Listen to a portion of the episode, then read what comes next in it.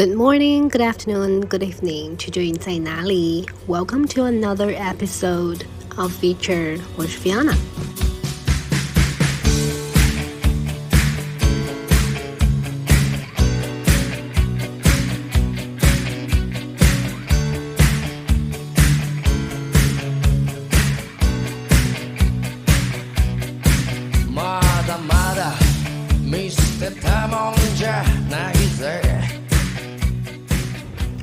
高考季，随处都可以见到金榜题名的祝福。但是金榜终究塞不下所有人，总有人会落榜，有人会失意。就比如十几年前的我，一个从未把二本作为自己人生选项，但最后不得不面对自己要读三本这个事实的我。今天这期节目，我会和美剧狂人的主播 Christina 两位曾经的三本生一起来聊一聊我们三本之后的人生。本気で語る夢もあるはずさ目をつむればいつもそ哦大家好，欢迎大家收听美剧狂人，哈哈，我是美剧狂人的主理人 Christina。我的本职工作实际上是做嗯、品牌营销、跨境电商，主要是做嗯、出海企业的。我的 大学是在武汉的一个三本的一个学校毕业的，然后本科是财务管理专业，然后我研究生是在呃是在纽约大学读的是公共关系与企业传播，就跨度比较大。既然刚才飞老师讲到了这个三本这个话题，所以我觉得我们有必要去介绍一下自己的这个教育经历。一般来讲，我是很少跟，就是很少会说教育经历的这一，因为毕竟也工作这么多年了嘛，其实大家也不 care 你是从哪里嗯，哪里毕业的，不管是好的学校还是不好学校，你都已经这么久了，made this far 了，对嗯。大家也都不 care 这个事儿了。嗯，我们会讲到三本这个背景的一个原因，也是因为这个名称好像并没有非常多的出现在大众的眼睛里，虽然它是一个很大的群体，嗯。也没有没有听到很多关于三本的嗯同学的声音，然后包括嗯主流媒体上面也也报道的比较少，可能比较多的是在非九八五二幺幺的学生当中，然后包括二本的学生，甚至还有专科的学生，但是好像三本是被忽略的一个群体，所以我觉得我们上次也聊到这个话题，所以我觉得也可能我们也有必要去。也不是说代表三本吧，但是作为三本曾经的三本，嗯来聊一聊这个这件事儿。嗯，从高考开始聊吧，肯定是 肯定是离不开离不开高考这件事情的。我不知道 Christina 高考那个状态是什么样的，就是对我来说，我的高中三年当中是从来没有想过，嗯，我都没有想过说二本会成为我的人生一个选项。结果高考就是让我突然要面对读三本这个事实。我不知道你你你你是什么样的一个状态呢？嗯，我觉得我当时很神奇，因为我一直都知道自己想要去读记者、传媒这这个方向，嗯所以我当时给自己定的目标是中国传媒大学。但是我的现状是什么呢？我的现状是，呃，我在我们当地的一个比较重点高中里面，嗯我是在分校。分校的意思是你中考就没考好，然后因为这个高中有扩招了，所以啊、呃没有到达他这个高中的分数线的同学也可以进去，但只能是在分校。那在分校跟他拥有类似相似的教育师资，就老师有的时候有的重点科目的老师是一样的，那有一些师资力量可能就他是专门给分校的，嗯，他是有这样的一个差别的。嗯所以我当时是在是在分校。那其实进入这个分校，而且你是没有能力去，就基本上没有这一个阶梯这个 ladder 能够让你从分校去跳入到本校的平行班或者是火箭班，就没有这样的一个机制。所以你嗯在分校一你进入分校，你就一直是分校，你毕业也是分校。所以当时我是在分校，我的个人情况是我到了高考的时候，我英语才及格，一百五十分满分，我才考了九十分以上。惊了，所以你现在然后用英语在工作，对，嗯然后就就非常的神奇。我选的是文科，所以我是文科比较好一些。然后当时基本上是全年级可能排个前十吧，但是这个全年级的排名也在分校这个排名，分校一共也就那几个班，然后一教一共水平也就那样，所以你排的很前面，其实也不代表什么。就是最后你从高考的成绩来看，也不代表什么。然后语文是特别好，偏科特别厉害。然后我的数学啊、也是就没及格过，就这种。嗯 然后我当时中考的时候，数学在一百二十分二十分的满分满分里面，我考了七十八分，我记得特别清楚。然后我在高考的时候，我就想说我要咸鱼翻身，因为我高中的时候，呃，也是非常努力的去学数学，嗯非常用心去学数学。然后我说我一定要咸鱼翻身，结果没想到，嗯，咸鱼翻身翻过了头，你还是那一面朝上。所以在一百五分的时候，我还是考了七十八分。翻过了头。哦，对，就没有翻面，就翻回原来那一面了，你知道吗？就这种感觉，所以，所以可想而知，就整个分数加起来，就分数就不够，没有那么高嘛。所以我高中的时候，我是想说我要去北京上学，我要去中国传媒大学。结果等到出来的时候，我是一个呃三本的分数，好像回想起来，我也没有特别的惊讶，也没有特别的伤心。嗯我记得我没有特别大的感觉，虽然也心情不好，但是没有特别大的感觉。但我知道我身边有很多的朋友，呃，进了进了三本以后，身边有很多很多人都是认为自己是可以考一本，或者是最他最次是二本的，然后结果到了三本。嗯我有最好的一个朋友，他就是这样子的一个状况。高考分数出来的那一天晚上，就是一整夜没有睡觉，就真的是哭了一整夜，因为就完完全全是我没有想到的事情，嗯，然后就一直哭，一直哭，一直哭，然后就觉得自己的人生已经要完蛋了那样那样的一个状态。我记得我当时还在分数出来之前，我还在打工，我去一个餐厅里面去打工。心态好好，心态，然后我。收到分数的时候，我 下午也要去打工的，下午也要去打工的，所以我收到分数的时候，嗯，心情不好，但是我还是要面对生活，所以我还是去打工了。然后我爸就非常生气，就在家里就是说我嘛，然后我当时我也非常的生气，然后又就有点难过，然后下午下午我打完工完了以后，我就没回家，我就跑到我当时的朋友家去了。嗯，对，然后当时很多人就在、那个时候还在用 QQ 嘛，然后很多人就在说，嗯嗯，很多人就在说我们要到长江大桥上面去占个位置，然后因为大家分数都不好，然后整个整个班级群里面还有我们的数学老师在里面，我们数学老师听他吓死了，然后跑到长江大学上面去找我们，去看，然后就发就发信息给我们班班长说有人来说你们同学都去哪儿了？你们不是说要到长江大桥上占位子吗？我还在这里准备等你们，准备来拦你们呢。结果班长说根本就没人去，大家只是说说而已。嗯。哎，那时候为什么还打工啊？是要是是为了体验生活吗？啊，对，就体验生活。嗯，对不对？高考之后，就很多人开始体验生活。哎，我觉得我们这里就有有一个差异点是，你对读三本这件事情是 mentally prepared。也没有，就是比较平和。你还记得你自己去查分数的那一天发生了什么吗？哦，我想起来特别搞笑的一件事儿，就是我当时的分数你知道吧，很低，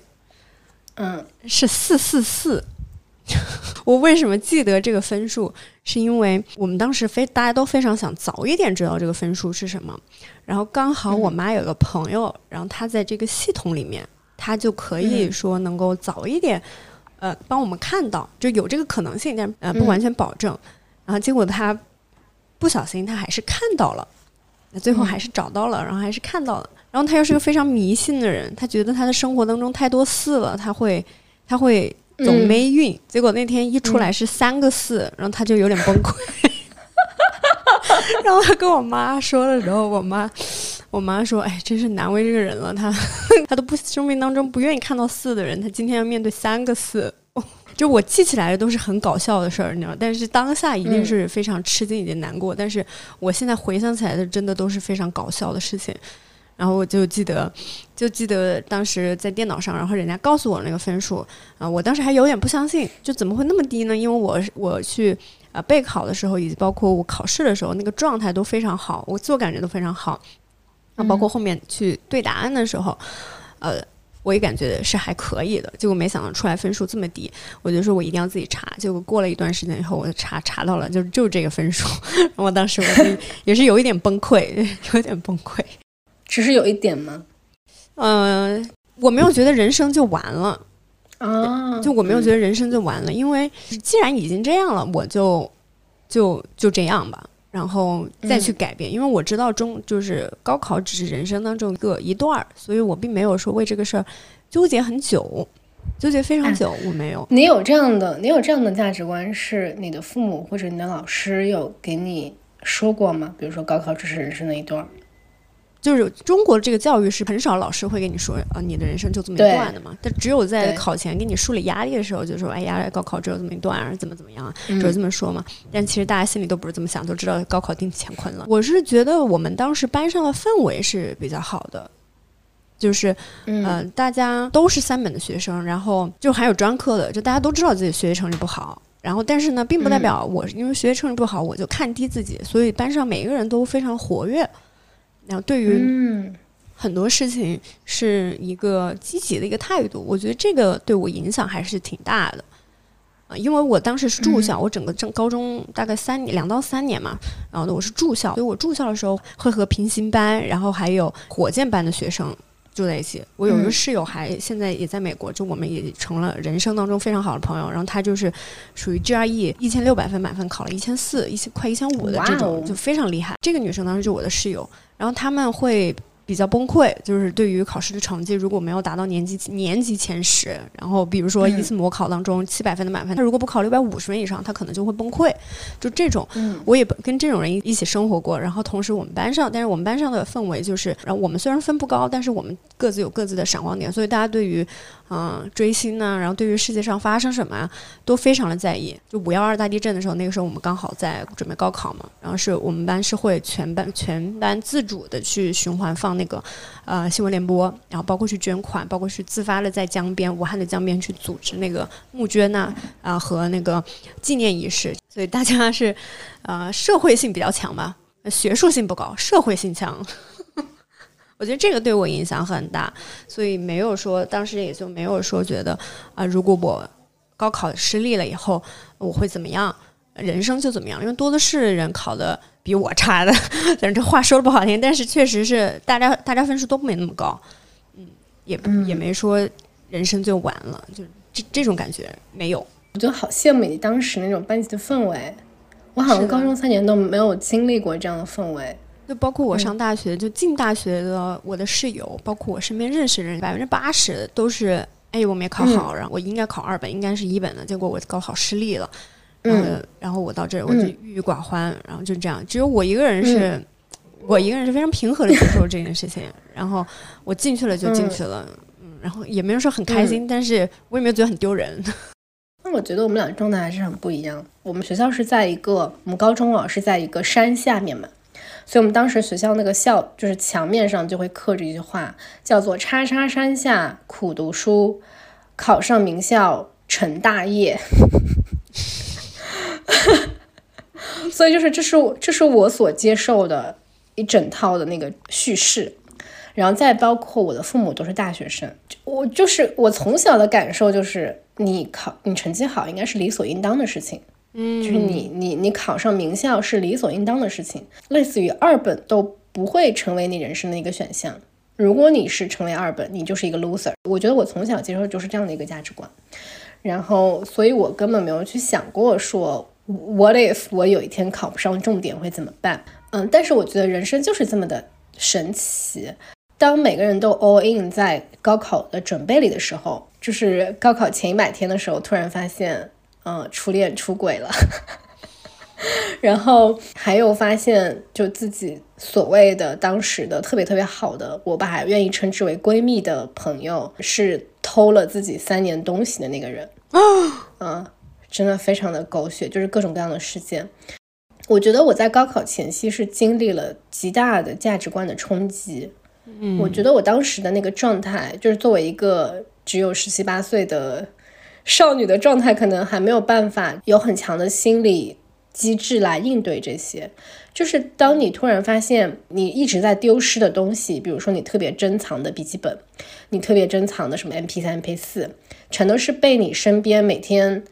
一起吃饭，甚至一起睡觉的人偷的时候，这个时候你的老师告诉你，你不要闹了，不要就是在这个时候这个节骨眼上分不清轻重缓急，所有人都会劝你就是大事化小，小事化了。那个时候你会发现，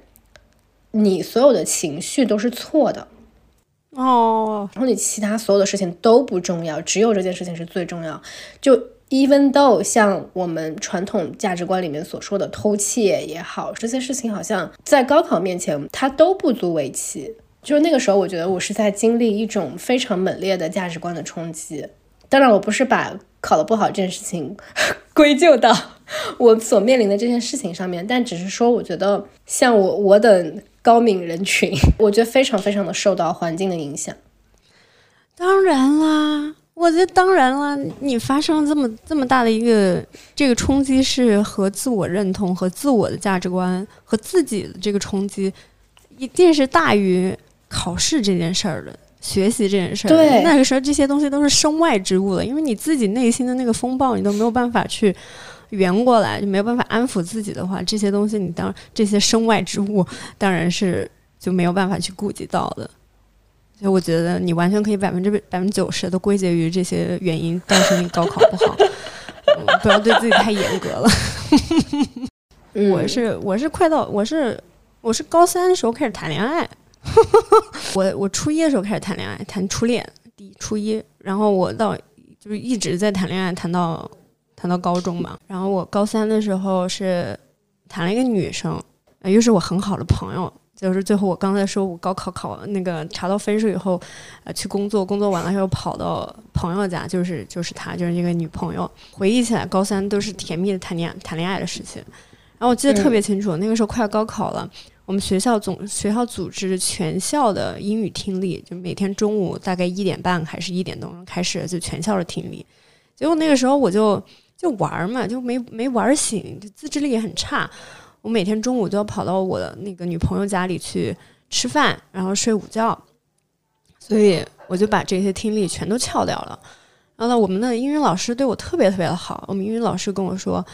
他说他说你非常有天赋，你学英语非常非常有天赋，你只要你嗯只要用心学，你一定能学好的。所以你就你嗯每天就来来听这个听力好吗？然后他找了我一次，嗯我说好的，结果没忍住又翘了，自制力太差了，然后又翘了，翘了以后，那个老师和班主任一起，英语老师和班主任一起来找了我一次，我说好的，我一定来。然后后来就看着老师的面子，我来了，但是我我听力根本就听不懂，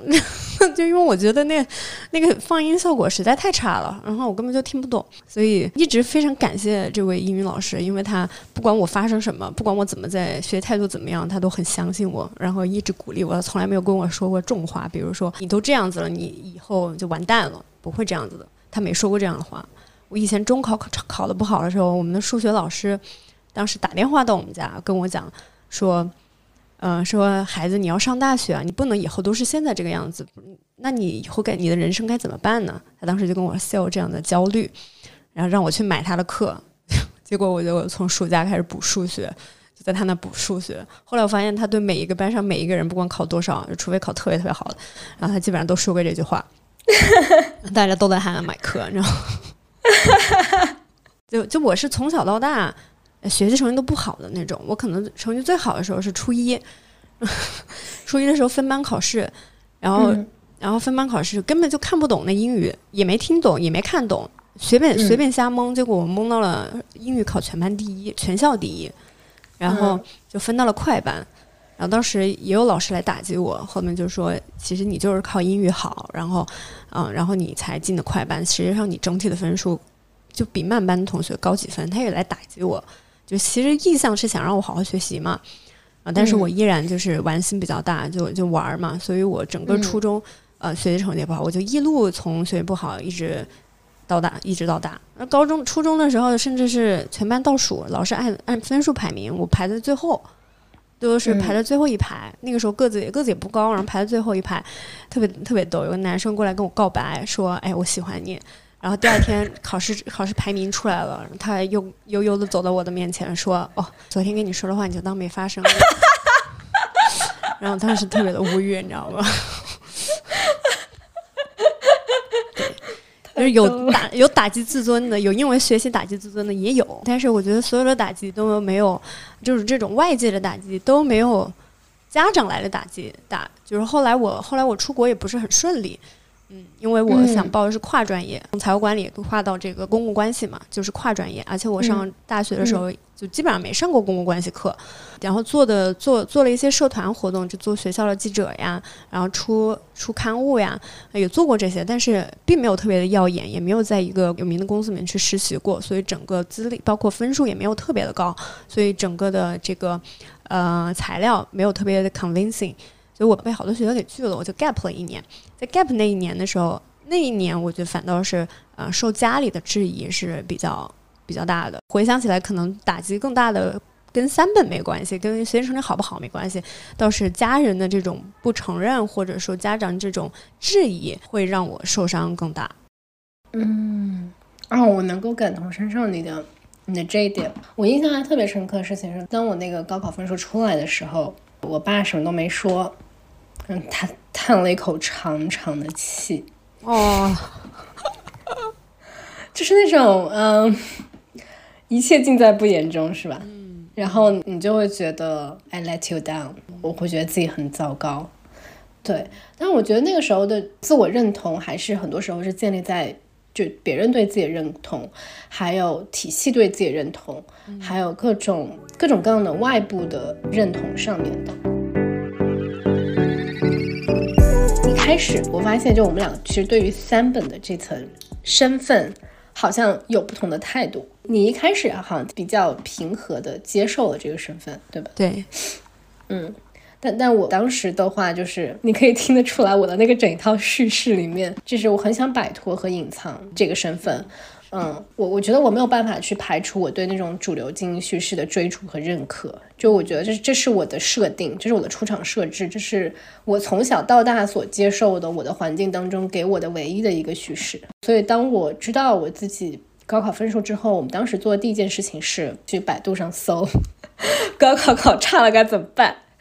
然后就跳出来各种广告，你知道吗？然后什么各种留学机构的广告，就是什么类似于你可以去嗯国外再继续重新开始读书嘛。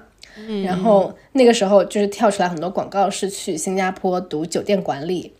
说这是一个开启你人生第二次机会的一个什么什么出口吧。所以呢，当时我就。点开了那家机构，我 其实都不知道那是广告，然后就点开了，点开了之后发现啊，那个那整个整个就是在介绍，就新加坡那个酒店管理好在哪儿，然后中国学生有多么的适合读这个酒店管理，因为你们很本来就很很认真嘛，然后这个学习这个课程其实也很快的，就这些事情好像说起来都很容易似的，然后也会让我觉得，嗯，或者我的第二个机会就在眼前，而且如果我去新加坡的话，就可以读比较好的学校了嘛。我当时的想法就是。我要快点润到国外 去重新开始，然后我就跟我妈讲这个事情，她陪着我一起去那个机构了，跟那个跟那个课程顾问聊天，然后那个课程顾问讲了一大通之后，然后我那个时候已经心动了，你知道吗？就觉得我我觉得我要快点准备，我要重新开始。嗯，但是现在想想，就是我根本不知道那个时候要读什么，嗯，酒店管理到底是什么东西，我都不知道，嗯。这是三本学生的高频词汇，酒店管理啊，是吗？高频专业是的，我就只是听起来好像很高大上，但是但是你并不知道这到底是个什么东西。然后就是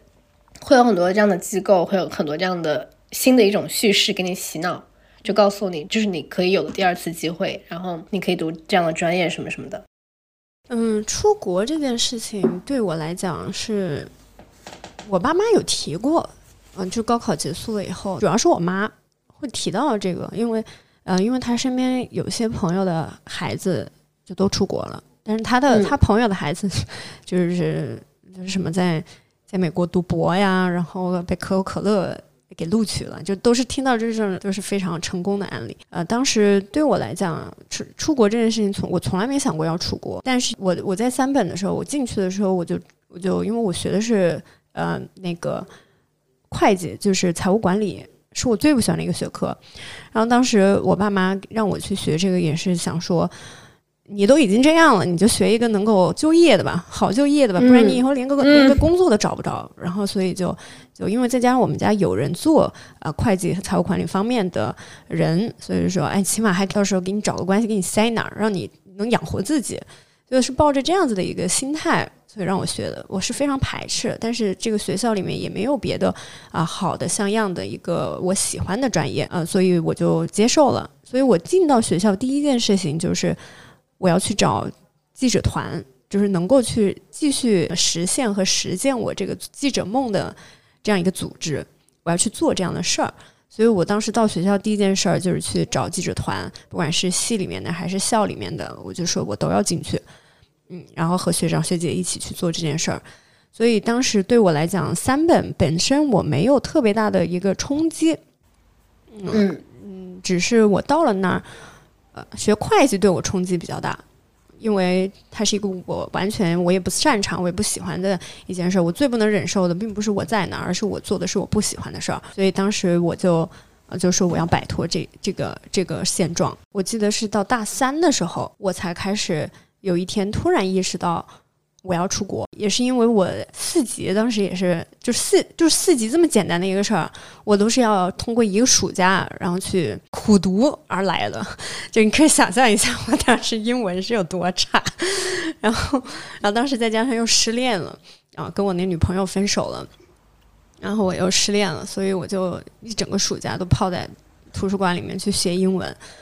化悲愤为动力。对对对对对，然后我就当时四级就考的比较成功，然后后面又开始追星，然后就啊、追星呢，就整个整个整个生活是充斥在幻想当中的，然后直到大二下学期的那个暑假，我又去参加了会计从业资格证，因为我我当时的想法就是，既然我不喜欢你，但是并不代表我不能做好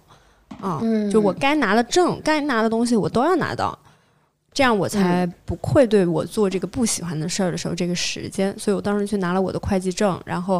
啊、六级也比较轻松的就过了，所以我当时就有点膨胀了。我觉得，哎你看我现在就是，呃，记者团，不管是系里面的记者团还是校里面的记者团，我做这件事儿还取得了一定的成绩，然后学校老师也非常认可我，然后该拿的证我也拿了。呃英文也没有那么差，所以也变好了。所以我我决定去试一试，继续追梦，就想去做一些自己喜欢的、去喜欢的事儿。所以我当时就想到要出国。然后另外一个 turning point 呢，是我当时有个好朋友在西安建筑大学，呃，建筑科技大学。然后我暑假的时候去西安去找他玩儿，然后我第一次见到原来在一本的学校里面。就这些人并不是我以前的一个想象，就是高分无能的。就我当时是有这样的一个偏见的，觉得是高分无能的。然后我当时进去的时候，我发现哦，原来他们并不是这个样子的。然后他们的课余生活、他们的自习室、他们的图书馆，会有那么多的活动，会有那么的设施，那么的好，书那么的全。所以我当时嗯心生羡慕。我觉得原来原来学习成绩学好，就高考这个事的意义，并不是在于你分数最后有多高，而是能够让你让你去一个更好的。有更丰富教育资源、更多样教育资源的一个地方，所以我当时是这样的一个冲击下面，我回到我回到家以后，后来我妈告诉我说，我当时啊、下了火车，她接到我，我跟她说的第一句话是：“妈妈，我后悔我没有进一本，我一定要去更好的学校，我一定要去更好的地方。” 所以可能就是这样的事儿，这样的呃一点呃 motivate。然后再加上自己做有一点点小有成绩了，打引号的小有成绩了，然后就让自己下定决心去继续追梦。然后这个时候出国这件事情才啊、才变成一个选项，进入到我的人生选择当中。所以我后来那个暑假我自己去找了留学机构，都没跟我爸妈说，我就自己去找留学机构，然后去了解了解专业呀什么这些的。然后去找留学机构的时候知道，哦，原来嗯、是怎么样的，要去哪些学校。然后我自己的专业是什么？我接下来要做什么？我想读什么专业？就那个时候开始慢慢呃 explore 的。嗯啊，所以你看，一个人有了自己的 motivation 之后，他的内驱力有多强？对，是的。我觉得聊到这儿，呃，有个很强的感觉，就是我们的出发点。虽然我们最后不能说殊途同归吧，就殊途确实殊途同归，最后都进了三本，但是我们对三本这个心态确实是非常不一样的。虽然结果是一样，但是可能也决定了我们当中的一些路径是不同的路径选择是不一样的。我选这所学校很重要的目标，就是为了能够在大二的时候转学籍到九八五，就目标非常明确。嗯，因为那个学校有这样的一个机会，所以我愿意去一个三本，而不是去二本。嗯，就是进这个学校，我我可以有这个进那个九八五的机会嘛。所以我大一还是过着每天三点一线的生活，就是真的是寝室、食堂、图书馆，每天每天这样的生活。嗯，就跟一个我觉得像是一个高富的大学版，就是那样的一种生活。对，然后我就是想拿到那个名额，但是我觉得老天就是可能要 give me a lesson。我最后是差了零点零零四分吧，绩点上。嗯对，然后就没有去。天呐，当那个时候成绩出来的时候，我又是再一次的崩塌，类似于说，可能高考是我第一次整一个信仰的坍塌嘛。然后这里好像又有一个新的机会，我发现我可以再有一次机会，然后我发现，嗯，又差一些，然后我就觉得完了，彻底完了，人生彻底完了。那个时候就也是分数出来的时候，又继续哭了一天。然后那个时候刚好是在那个军训，大家都以为我是我是晒太阳，军受不了军训的苦，在那边哭。嗯，反正就是分数出来的时候，班主任安慰我还是挺云淡风轻的。他说没关系啊，你还是继续可以留在这里发光发热，就是这样给我发了一条微呃短信，然后我就开始大哭。但是我觉得那是我的一个 turning point，那场失败是我彻底的意识到，希望有希望的无能，但绝望也有绝望绝望的力量。嗯，哇，好棒啊这句话。我就是从小认真学习，我把我所有的时间都花在了学习上，学习是我几乎唯一能做的事情。包括我小学二年级、三年级的时候，那个时候开始拉二胡。我记得我在前几期关于那个我的 gap year 的那个播客里面有说过这个事儿。嗯，那个是我小的时候特别有自信的一件事儿，就是我拉的很好，然后老师让我进民乐队当队长。嗯，但是后来因为我的成绩下降了。他觉得这个事儿跟学习无关，所以就不让我继续拉了。成长过程中这样的经历有非常多，就是我不得不为了学习这一件事情去放弃很多很多其他的可能性。就是我发现我已经过了很多年这样的生活了，嗯，然后我一直在为了一个所谓的名校的目标而努力，嗯，但是我终究得不到它。就这个过程当中，我是不是失去太多了？嗯，因为有的时候，比如大一的时候，我看到很多人，他们都过得很开心的不一样的大学生活，什么轮滑社啊，什么戏剧社啊，然后什么他们每天去外面打比赛啊，我都没有去。我我我选择的生活还是三点一线的一线式的学习。嗯，我就觉得我难道要这样子一直去度过我接下来的大学三年吗？假设我接下来要一直在这个地方，那我要怎么度过？然后我就开始从大二开始过上了不一样的生活，是什么样的生活？就大二开始什么谈恋爱、翘课，然后暑假的时候出国穷游，然后在校期间就疯狂参加各种各样的比赛，就是类似于说我的人生不是百分之百全都匀给了学习。我大学一个非常好的朋友，他也是这样子的，就是他嗯那个时候军训的时候，他在我站我旁边，然后他。就是说自己没想过最差最差也是二本嘛，然后没想到自己是三本，然后整天就是郁郁寡欢的。然后军训的时候会开始有社团的活动啊，开始要报名嘛，然后包括军训里面会有一些跟呃同学都 mix 在一起，会有一些互动啊，包括跟教官的互动啊，他都是远远的在外面，在外面看。然后我就问他，我说你报了哪个社团吗？他一个社团也没有报，然后他就说。他就说他的他唯一大学四年唯一的目标就是为了考研，考研成功，他想要改变自己的现状，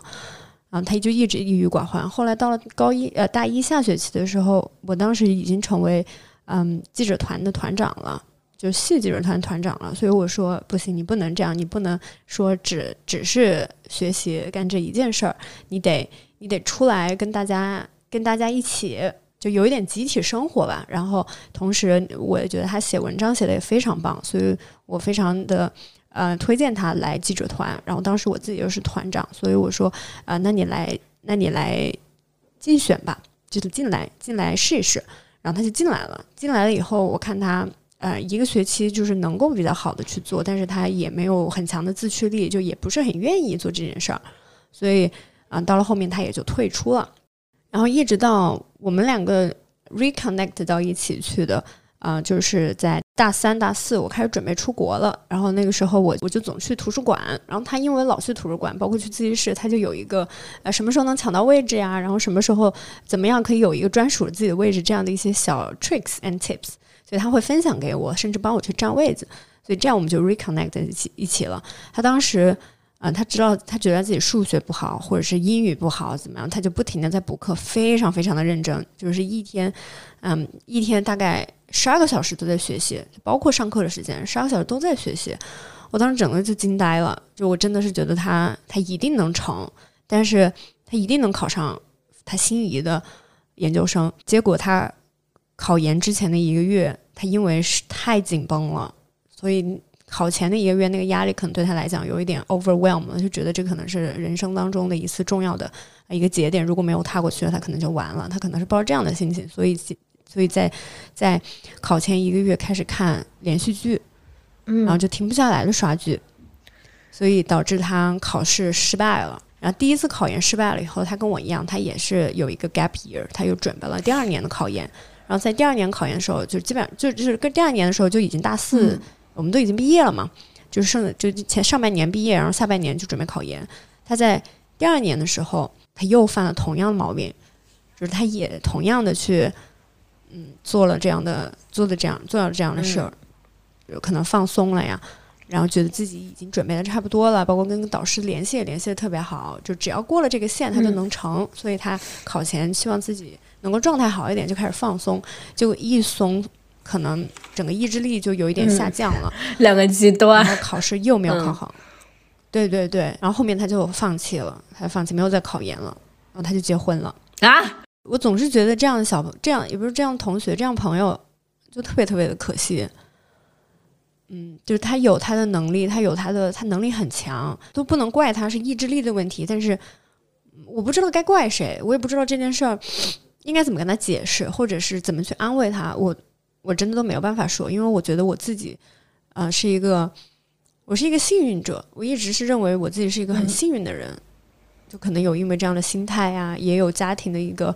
呃家庭的比较支持，打引号支持啊，因为这个后面我再讲，就是他们为什么支持，也是我今年过年我才知道他们为什么支持的。非常有意思，但是就是因为这样的一个环境吧，所以我觉得我并没有把任何一个考试作为一个 lifetime lifetime changing 的呃一个一个一个点，甚至是包括对于出国这件事儿，我也从来没有抱着嗯、他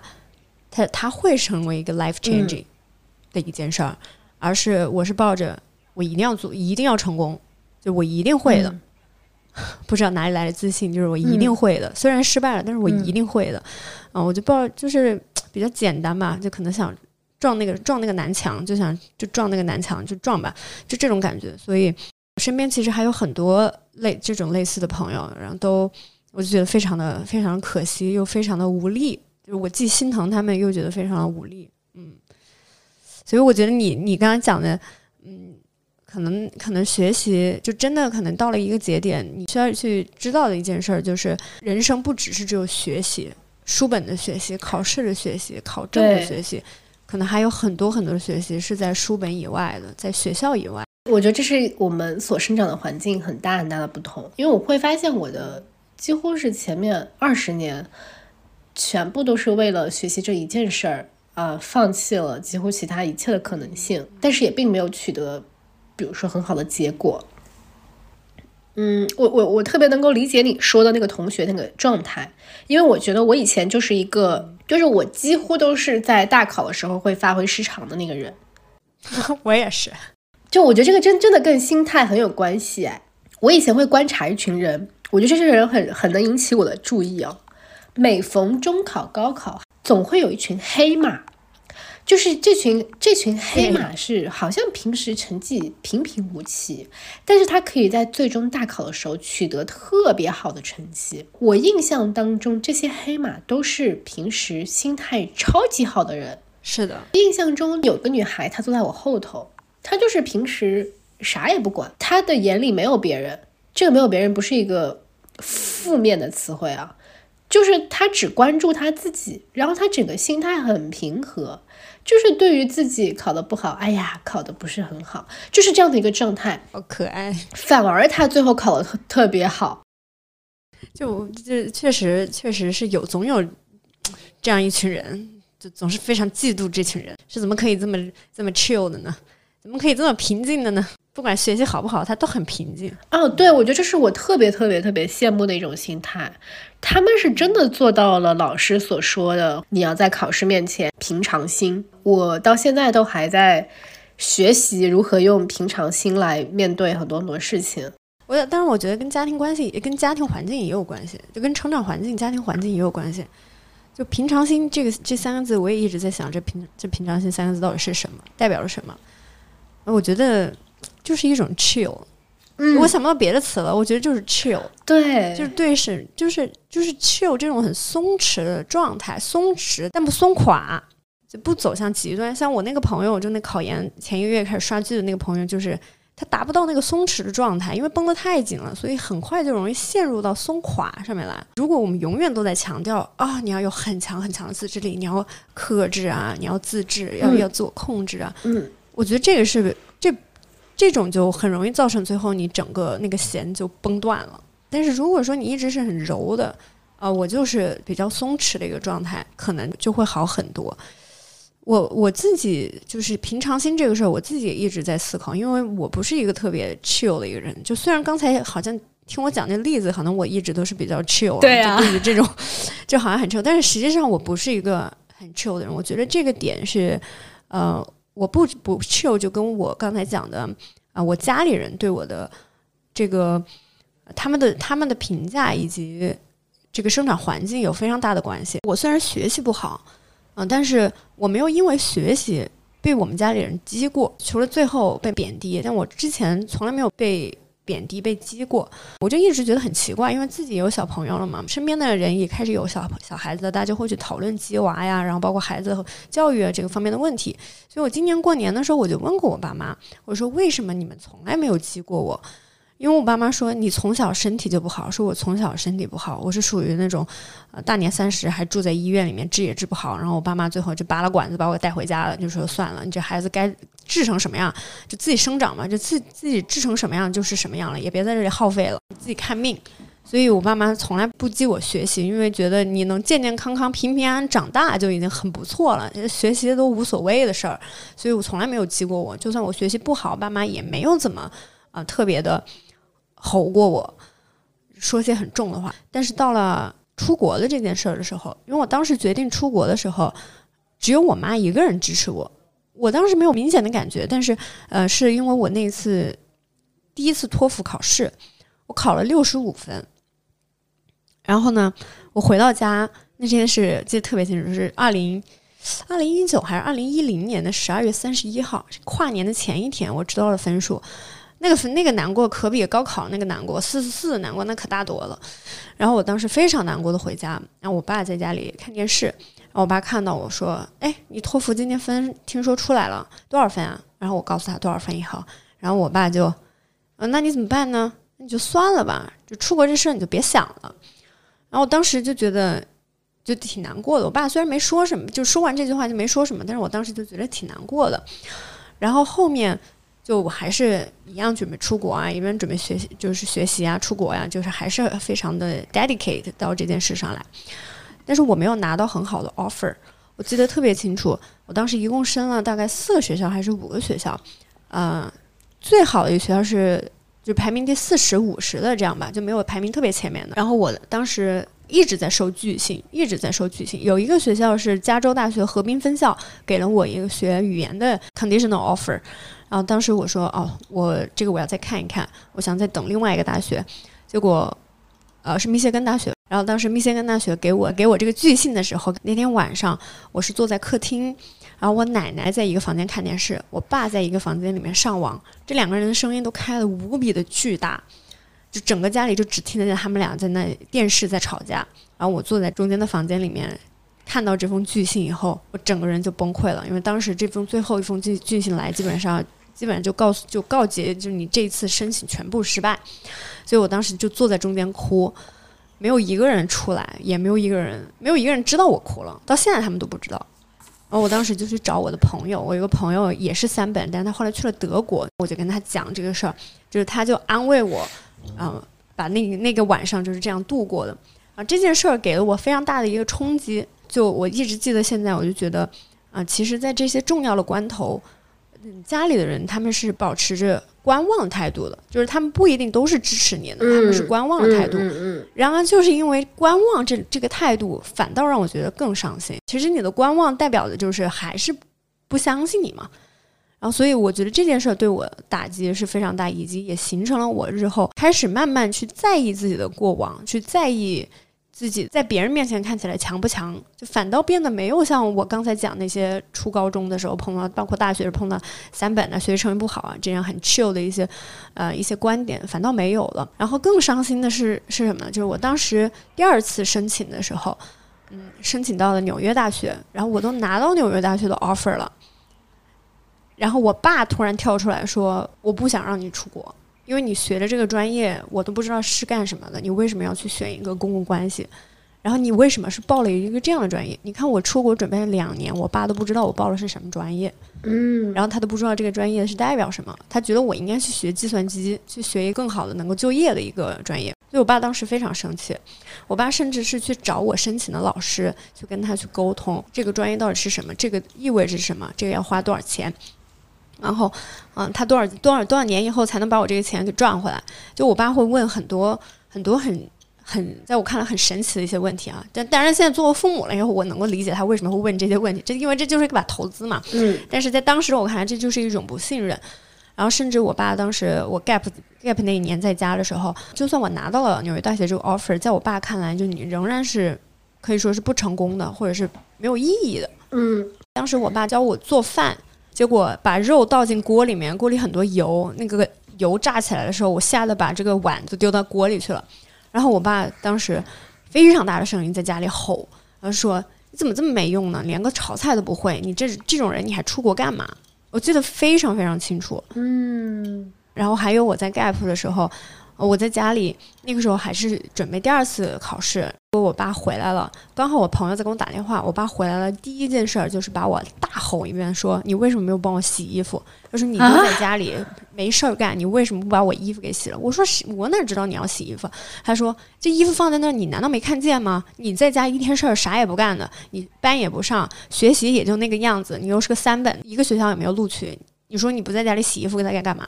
我记得特别清楚。当时我朋友给我打电话的时候，我我朋友在旁边听到，我朋友都说：“哇，你爸好可怕呀，你爸好凶啊，我要不要先给你挂了呀？”然后我说：“嗯，确现在确实是不太方便跟你讲话。”然后我就挂了。我爸当时还看到我在打电话，我爸说：“你打什么电话？给你朋友打什么电话？有什么好打电话？有什么好讲的？”嗯，就特别的没有自尊、没有尊严的就被对待，你知道吧？所以我这三件事我记得特别特别的清楚。这个这三件事情反倒成为了我后来性格当中很重要的嗯 turning point。我记得特别清楚，我现在回想起来，我都有点难过。虽然这个事儿我已经 over 了，我是从那个时候开始，哦，开始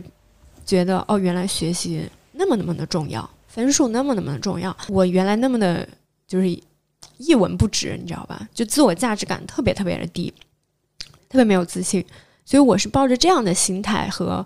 被打击成、压抑成这样子自卑的一种状态去的美国，去的纽约。然后我老公当时就还算是我第一个朋友，所以他回后来现在回想起来，他说：“我记得我第一次见你和现在你简直就是两个人。当时当时第一次见到你的时候，就觉得这个女孩子怎么这么的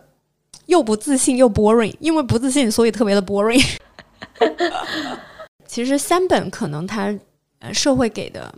嗯。是一个它是一个标识，但是嗯、这这是一个身份，但是可能它本身不会有那么大的伤害的这个身份，但是后面的后来会不停的去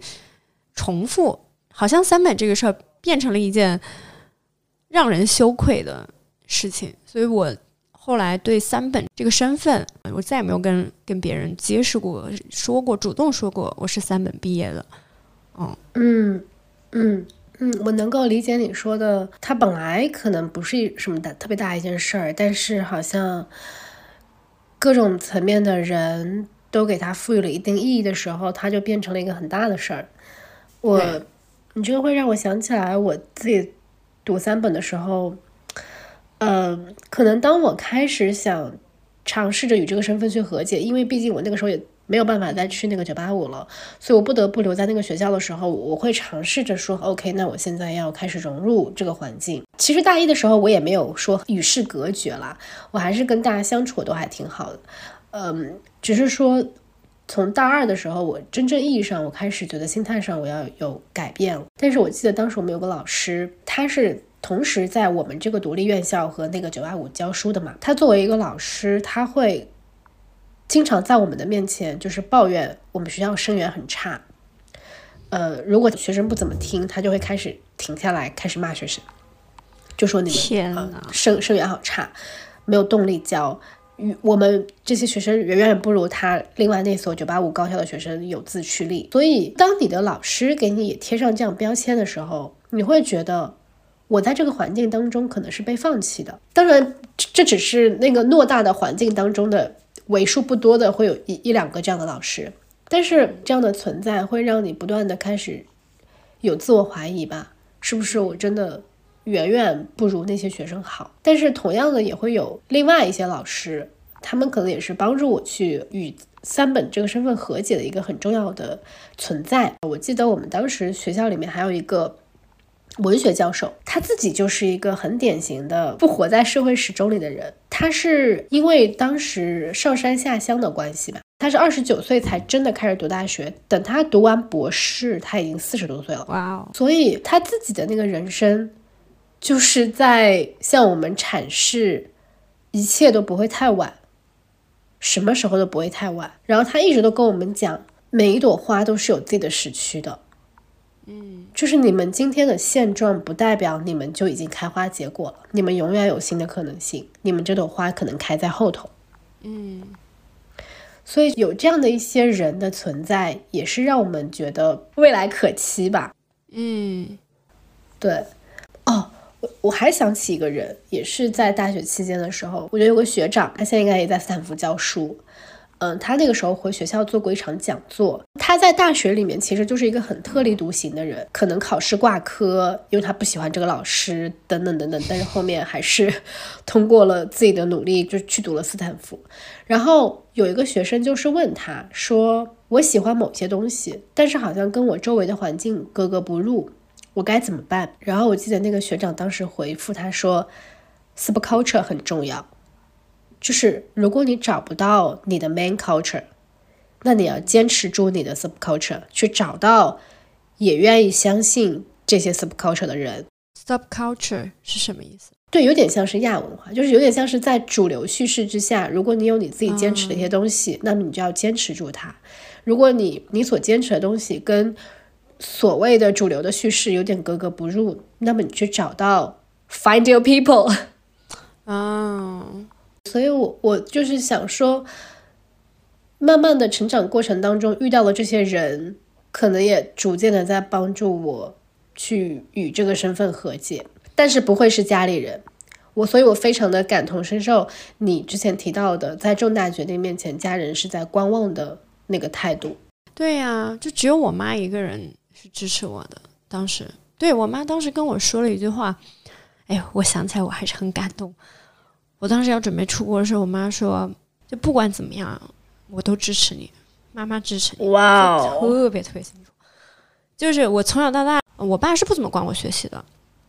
基本上都是我妈。然后再加上我又住校了，嗯，所以基本上都是爸妈就不管了。但是基本上家长会什么的还是我妈来。所以不管学校我出了什么事儿，比如说。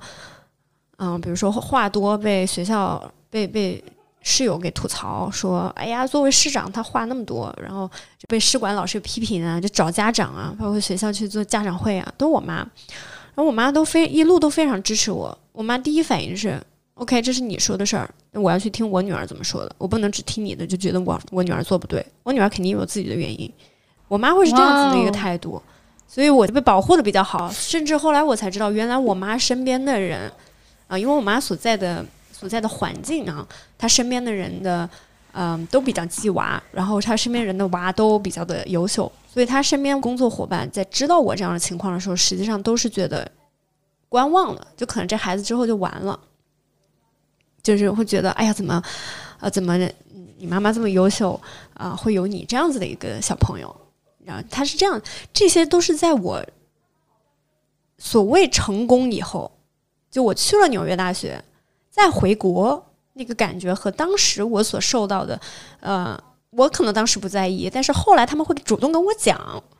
我才知道哦，原来你们是这样看我的，原来你们也是这样去跟我妈说，但是我妈从来没有从来没有过把这些东西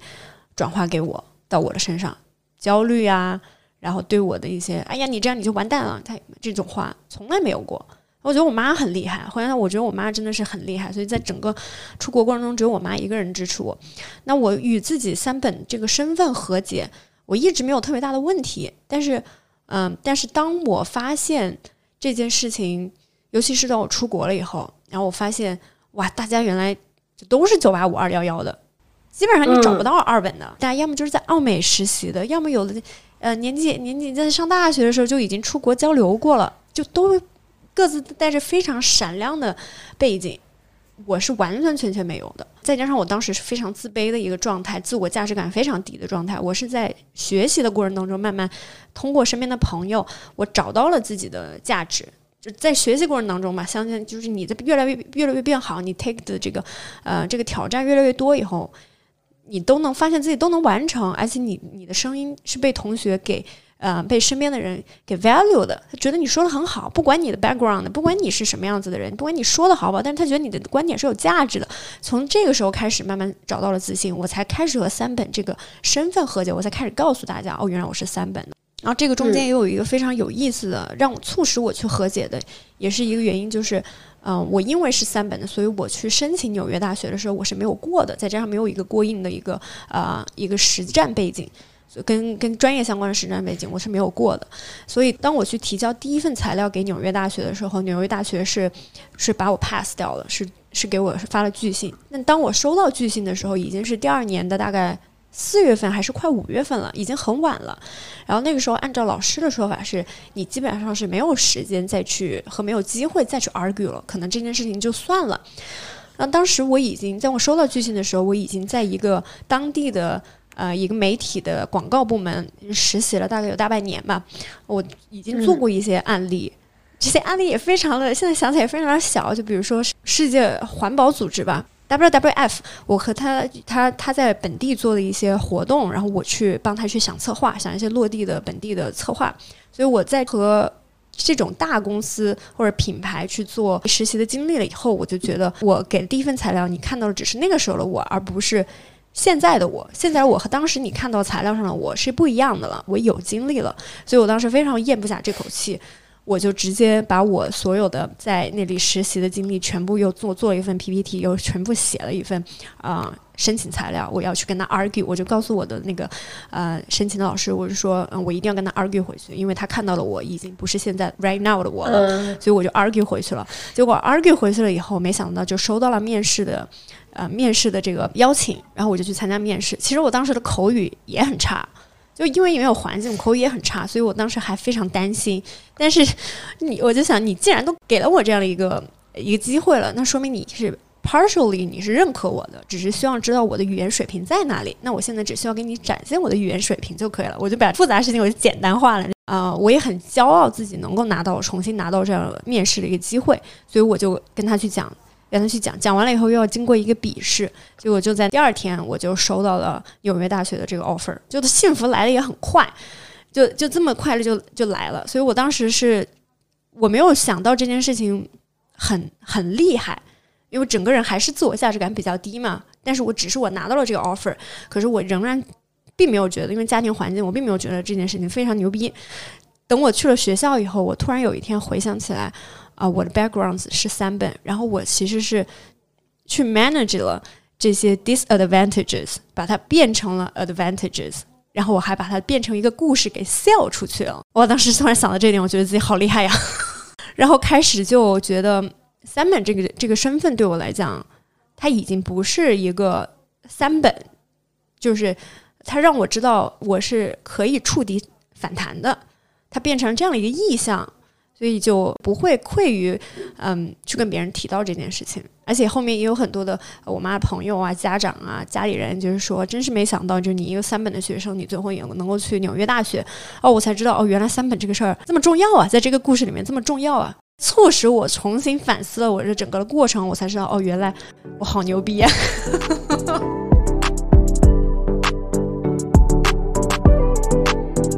那所以，我回头在想，我们今天讨论三本这个问题，哈，也刚好在高考这个节点，是不是只有成功了以后，你才能够去与你之前不好的经历也好，或者不好的一个身份认知也好，去和解？成功是什么？就是你最后做到了你想要做的吧？可能这么可以这么说吧，就是你摆脱掉了之前那个呃看起来是 disadvantage 的东西，呃那那个身份，然后你通过自己的努力又做到了自己想做的。但是是不是我们只是幸存者偏差当中的那一群人？然后我们现在再来聊这样的一个话题。我觉得你这提的问题很好，因为我昨天晚上就有思考过这个事儿。然后我在想这个问题的时候，我就脑子里面一直冒出来，之前詹青云在一篇文章还是一个视频里面说，他说世俗的成功给人自由，我觉得有体会到，原先束缚着你的那些东西，可能当你不断的去去通过自己的另外的方式去证明你也做得到的时候，那些 judge 你的声音会越来越少。嗯，但是我我不知道这是不是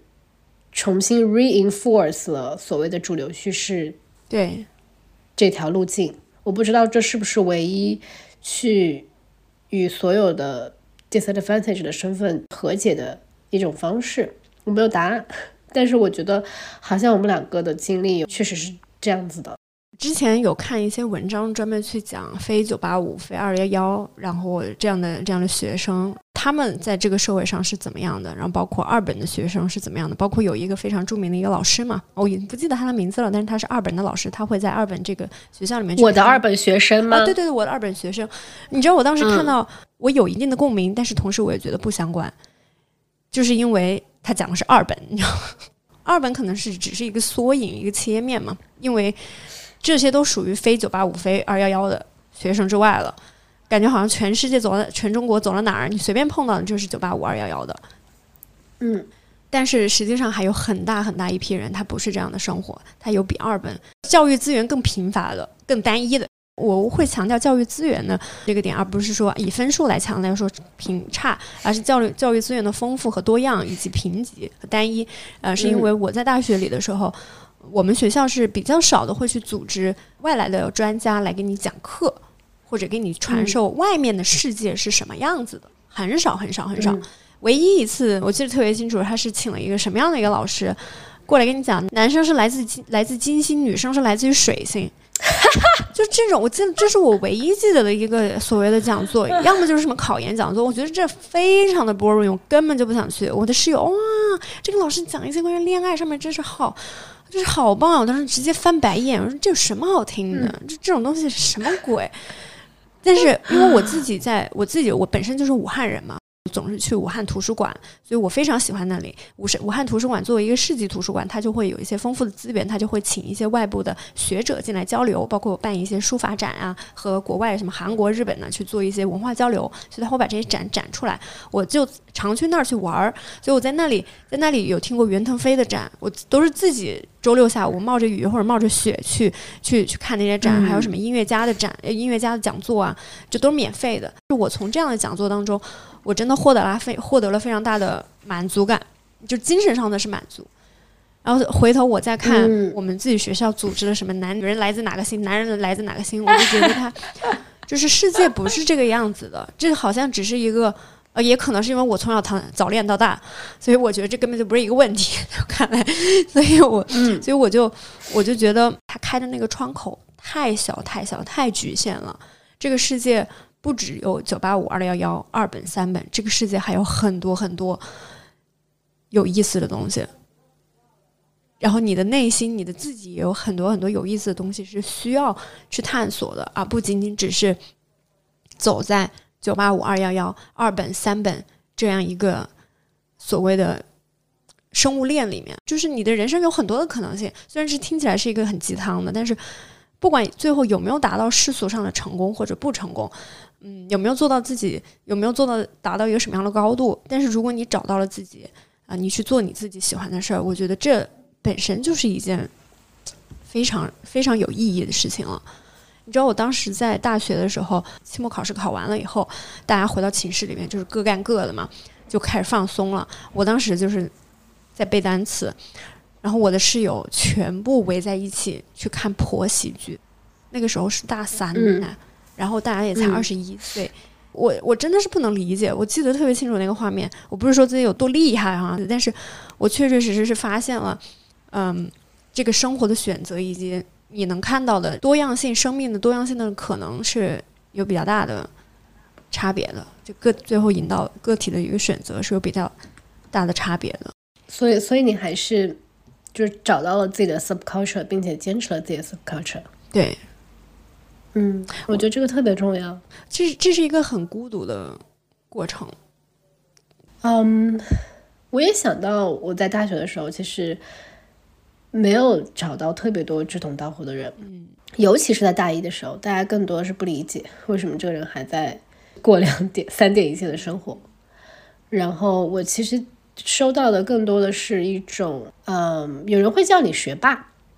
但其实我并不喜欢这个词。也有人会说这人读书读傻了，嗯，都会有各种各样的声音。但是我觉得人在孤独的过程当中是更能够面对自己的一个过程。嗯，对，就是其实你去融入融入一个喧嚣是很容易的。我非常感同身受你当时描述的那个情境，就是寝室里的其他人在在做什么样的事情，然后我觉得我也融入过。我因为我不想成为孤零零的那个人，对对对对对，嗯，然后你也尝试着去喜欢他们的话题，你也尝试着去，这个在职场里面也有，嗯。进一个团体的时候，我很想快速融入那个团体，但是我发现他们每天都在讨论各种明星的八卦和他们的事情。我刚开始的时候，我在想，我是不是要学一点，我是不是真的要去看一点，就是多去关注一些这个明星的奇闻异事。所以我我还下载了微博去就去刷这些东西。我会想着，我总不能在别人聊天的时候，好像我没办法融入吧。但是我发现我不快乐，就做这件事情的时候，我完全体会不到那种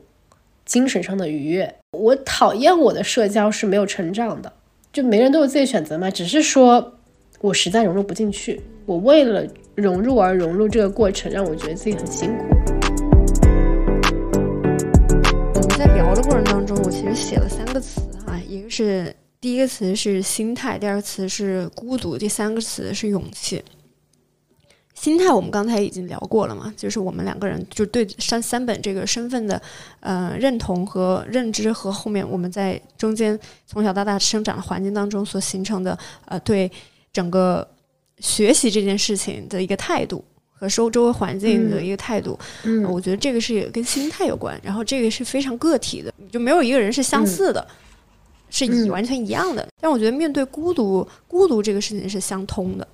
嗯，我觉得这很神奇，嗯孤独和勇气这件事情是相通的。呃，我刚才讲的那个画面，我回想起来，我那个时候是真的非常非常的孤独。就我孤独到我那时候虽然谈了男朋友，但是他对人生是没有特别强的一个规划的，然后和我当时的状态是不一样的。他当时知道我要出国的时候，他突然跟我说他也要出国，然后他说什么可以去哪里，家里可以让他去哪哪，去加拿大哪里哪里，这样我们俩就能在一起啊。我当时是不是说要跟他在一起？我当时受不了的是，你的人生是你的选择，并不是说你爸妈让你去哪儿你去哪儿。你没想过你出国到底是为什么？啊，你想去学什么？你的理想是什么？我当时是非常，我非常是注重这个的，所以我当时对他的很多的行为和他的想法，我都非常的不认同，而且而且要我提供很多的情绪价值。比如说，我当时上新东方上了一整天，早上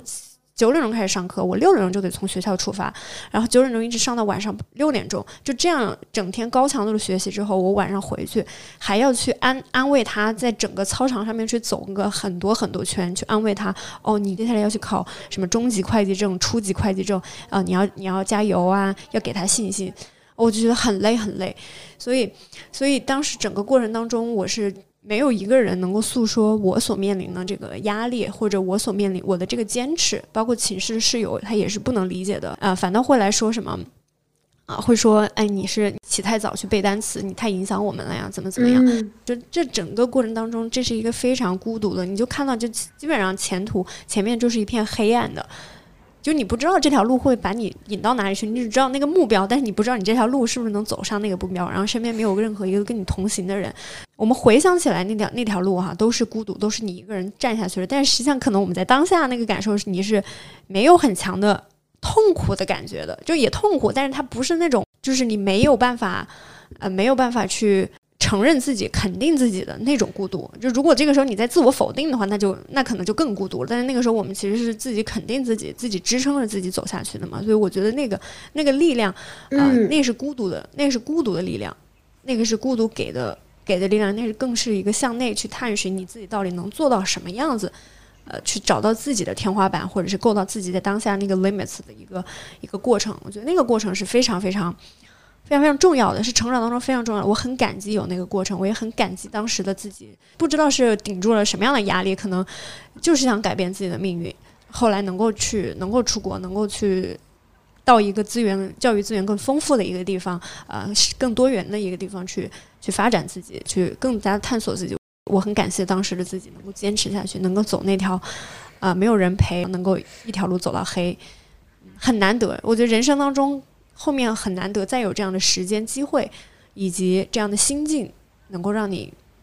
走下去了。嗯，心无旁骛的这样走下去，接受这样的孤独，它本身就是一种勇气。然后也是因为接受了这样的孤独，有这个勇气，所以后面可能才有你去 argue 啊，你去啊，你去争取为自己去争取利益的这样的一个勇气，才会有，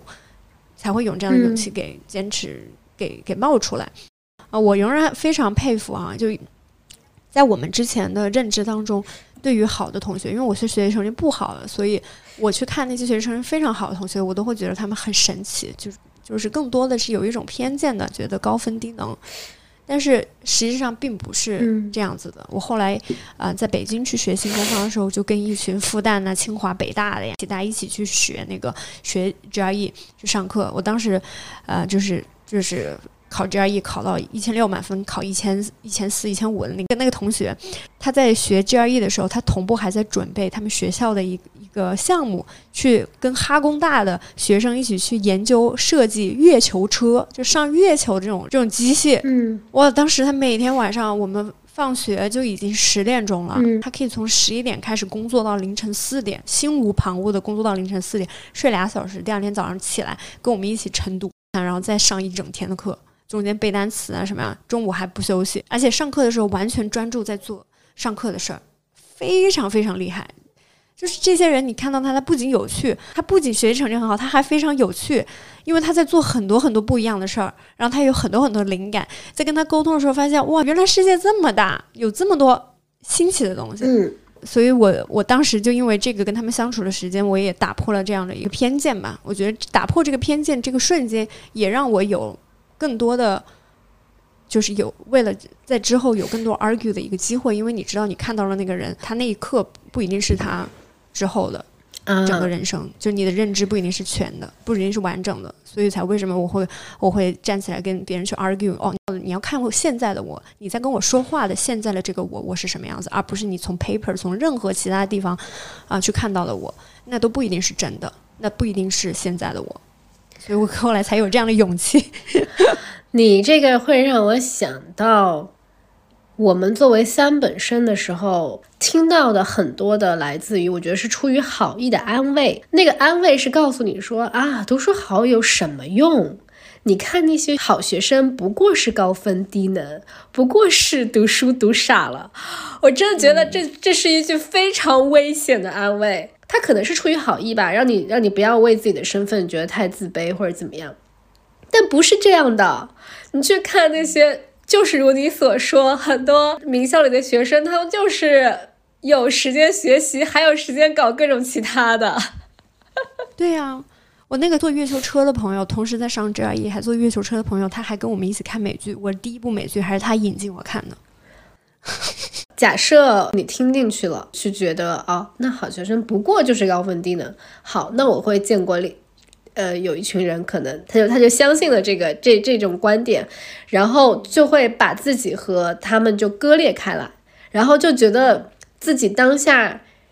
过这样的生活，过这样每天刷剧、每天躺在床上的这种生活是完全完全 OK 的，没有任何的问题。是的，我觉得社会给的偏见还是非常非常大的，不管对对三本的偏见，还是对九八五二幺幺的偏见，都非常大的。对，我觉得这种不管是什么偏见，真的是要去去亲身经历，去看到这个人，去经历这件事情，然后用自己的身体的感受来告诉自己这是不是真的。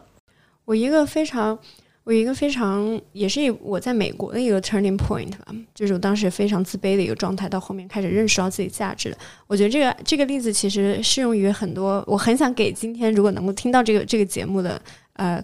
高考生或者考完了的。呃高考学生，不管你的最后结果怎么样，但我觉得这个例子都能够很好的去激励大家。啊、我当时在一堂口语课上面，我们做 group discussion，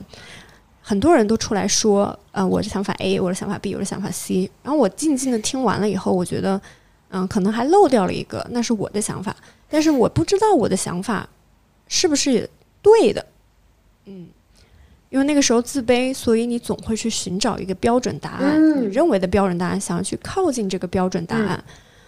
嗯，所以我当时非常的犹豫，然后我就把我的我的想法就说出来了，我还是说出来了。这个女孩子突然在旁边说了一句：“她说，哇，你说的这一点好棒啊！我从来没有想到这一点，我们当中没有一个人想到这一点。你说这一点实在太棒了，这个等一下可以作为我们的我们的 main statement。”我们去跟老师汇报，我们等下去 group 汇报的时候，我们把这个放在最主要的这个阐述点上面。我当时就惊呆了，嗯对我来讲，内心的震慑非常大，因为我在我看来，连我自己都不知道我说了这件事儿有没有价值，只是我想的，但是我不知道它有没有价值。可是这个声音却却是却是一个声音，然后它作为一个声音的存在，然后它能够让大家去激起一个共共识，然后能够把它抛出去，对大家来说是有意义的。哇！我当时突然一下就意识到，原来我的声音是有价值的。所以找到自己的声音的价值，嗯，嗯有的时候不一定是你自己找到的，可能就是别人告诉你的。但是你要紧紧抓住当当时的那个别人告诉你的那个你的声音是有价值的那个那个当下，一定要抓住那个当下。所以在之后，不管是我的呃学学术生生涯当中，后来的工作生活当中，每当我没有那么自信，没有那么确定我讲这件事儿有没有有没有价值的时候，我总会想起当时的那个感受。然后我就会把我自己的话给说出来，而且比较比较比较 certain 的把它给说出来，因为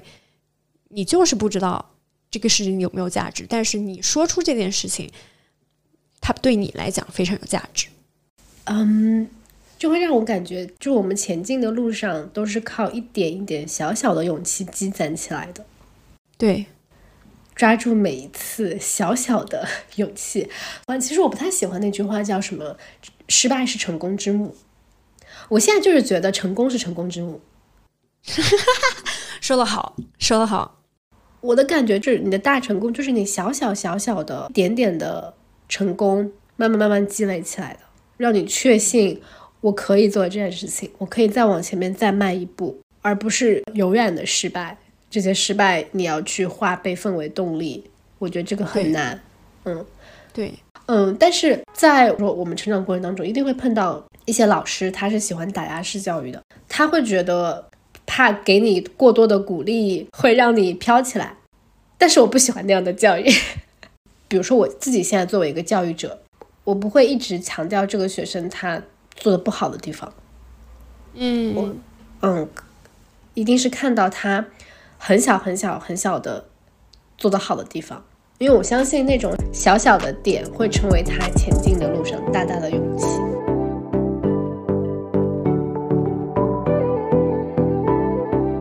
我也想问问你哦，就是你的这个 argue 的瞬间是什么？就我的我的 argue 瞬间是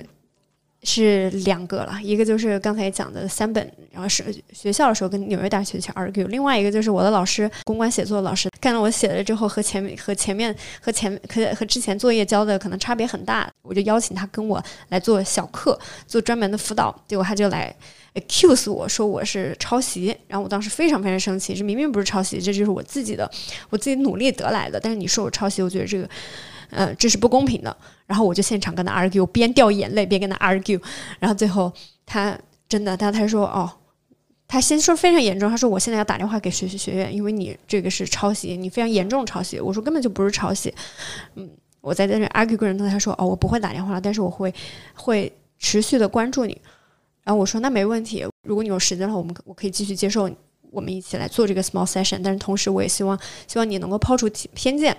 然后来继续看我接下来的呃接下来的发展。然后之后之后我这堂课我还是 fail 了，它是要 A 减嘛，然后你才能够 pass 这堂课，但是我得的是 B 加，然后所以我就我就还是 fail 了这堂课，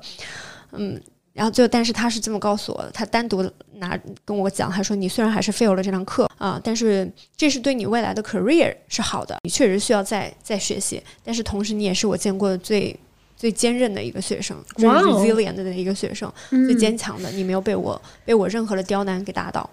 而且我永远记得你那个下午，星期六的下午，你边哭边跟我 argue，让我不要打电话啊，告诉我你不是抄袭，你不要让我不要打电话给学校的那那一幕。我觉得，我觉得虽然我最后 fail 了这堂课，但是我收获到了这个自这个自尊，这个 respect，让我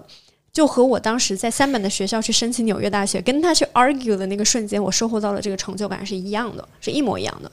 我觉得这两个也是我人生当中一个 argue，因为 argue 所带来的一个 turning point 吧。然后你的这个。你的这个 argue 的这个 turning point，或者是你的这个 argue 的这个事事件是什么样的呢？我想到就是，我觉得我以前大学之前的那种思维都是非常的非黑即白，都是会觉得如果被拒绝了，就是他给得到一个否定的答案，no means no，所以我不会再争取了。我的第一个 turning point 其实不是我自己努力的结果，其实是有人帮我的结果。让我去看到是和否之间的第三种可能性。是我大二的时候有一场考试，就是期末考试嘛。我的学分最高的一门课，最后成绩出来的时候，我查分的时候发现我那门课的分数是四十分。我当时就非常的惊讶，为什么这门课我会是四十分？然后我就去问学工办的老师，学工办的老师说，因为你的填图卡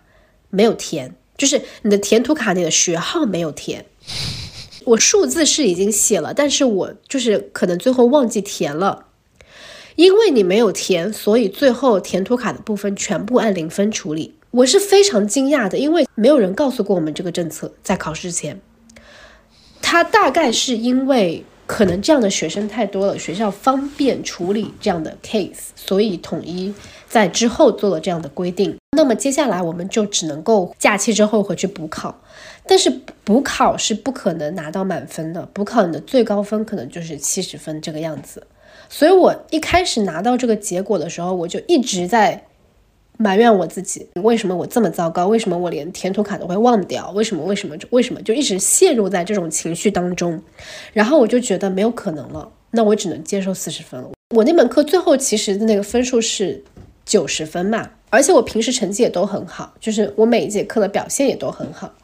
呃，然后跟这个老师的关系其实也很好，所以他那个时候会帮我，他会告诉我说，我们再试一试，你去找谁谁谁去试试看，可不可以帮忙。然后我就去找了一个 可能更大的负责这些东西的一个老师，然后那个老师他也知道我平时表现还可以嘛，呃，学习上都还比较用心，然后也都参加很多的活动，就 school engagement 是在线的。这个时候他说好。那你要不要去找一下副院长？然后他还教我，他说你可以怎么样去跟副院长沟通，就是你怎么样为自己争取到翻盘的机会。他教我一些话术，他给了我一个电话，让我自己去打电话给副院长。然后我就打电话给副院长，跟他说了这个情况。我说我平时是倒班率都是百分之百，对吧？然后也参加了什么样的活动，拿了什么样的奖项，等等等等等等。最后这个副院长他问了我一个关键问题，他说：“嗯，这个政策是什么时候出来的？你们是否事先知道？”然后我说：“我们事先并不知道这件事情，是最后结果就是这样显示的，我们才知道有这项规定。”最后他帮我争取到了这个机会，他说取消这项规定。就是这次所有的学生都没有这项规定，我觉得这件事情其实对我的影响非常非常大。原本是按照我自己过往的既定的思维，我已经放弃争取的机会了。但是这些老师他们帮助我去发现，哦，是有这个翻盘的机会的，才会让我看到，只要有 argue 的可能性，就意味着我们还有机会。然后我觉得他们还帮助我看到另外一件事情是。嗯，不要总是怪自己。这件事情当中的责任不全在我一个人身上。我们有权利事先知道规则是怎么样的。这是你上大学是吗？对，我在大学的时候，职场当中也有。职场当中，我记得印象比较深刻的事情是，我觉得在职场初期的时候，我们会看到，呃，一个岗位一个 JD 上面，它不是会标注自己的那个薪酬区间嘛？比如说这个岗位是呃，打个比方，一万五到两万，好，那你就会知道说，就是这么多了，不会再。去提出更高的要求，我觉得我一开始都是接受这样的预定的，而且我甚至一开始找工作的时候，我都不会提薪酬这件事情，我都是等着对方给我一个定价，就是觉得自己在职场上有没有什么是没有什么声音，没有什么话语权，就就觉得啊，你给我一个定价啊，我是这样的一个商品，你来买我，你愿意出多少钱，就是这样的感觉。但是可能也是后面积累的越来越多了。勇气也越来越多了，也也越来越发现自己能够为一个企业带来很多价值的时候。我记得我有一次是在谈薪酬的时候，抛了一个超他部门预算的薪酬，就是他那个上面写着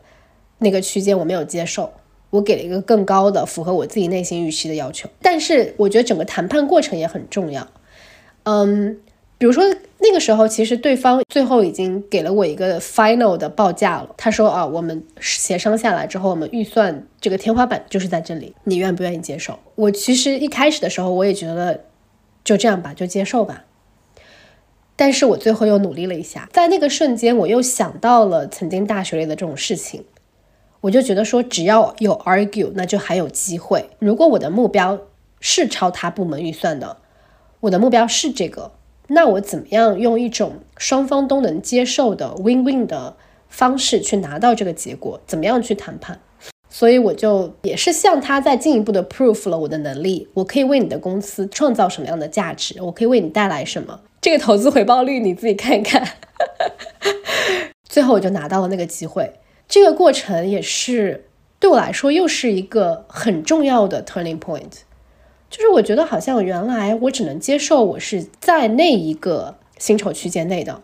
但是我发现当我自己在努力努力再试一试，我可以拿到一个规则之外的钱，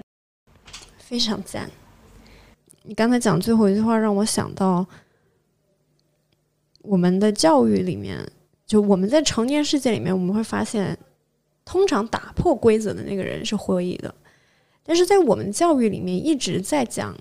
规则是什么，你要守规矩。对，你要么你就 make the rules，对吧？你 make the rules，要么你就去守规则。但是我们不一定有这样的机遇和能力以及时间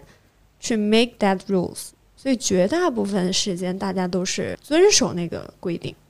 因为我自己有小朋友了，所以这个这个感触尤其深。就是守规矩，就是 rules。因为小朋友们他就是很多很多的这种，就好的坏的呀，就是会有很多这种 battle 啊，就是在自己内心去教育他的时候会有这种这种 battle 啊。但是到在成年人的世界里面，会发现打破规则的人，他才是会获益的。我们刚才讲到的每一个 argue 的点，其实都是我们去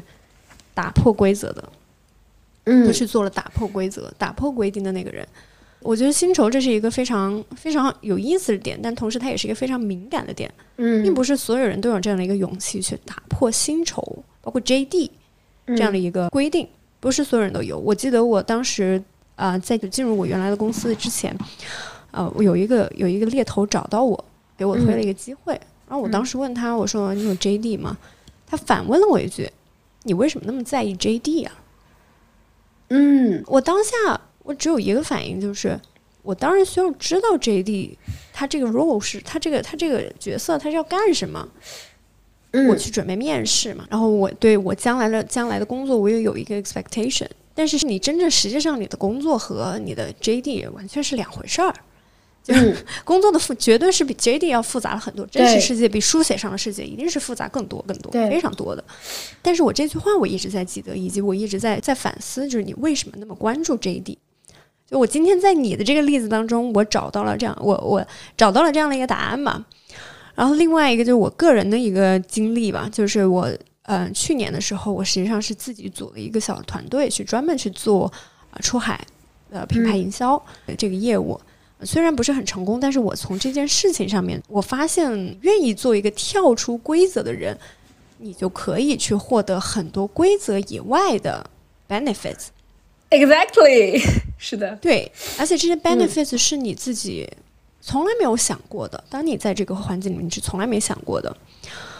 我当时在做这样的一个小团队的时候，因为我通过一个播客的节目有一个群，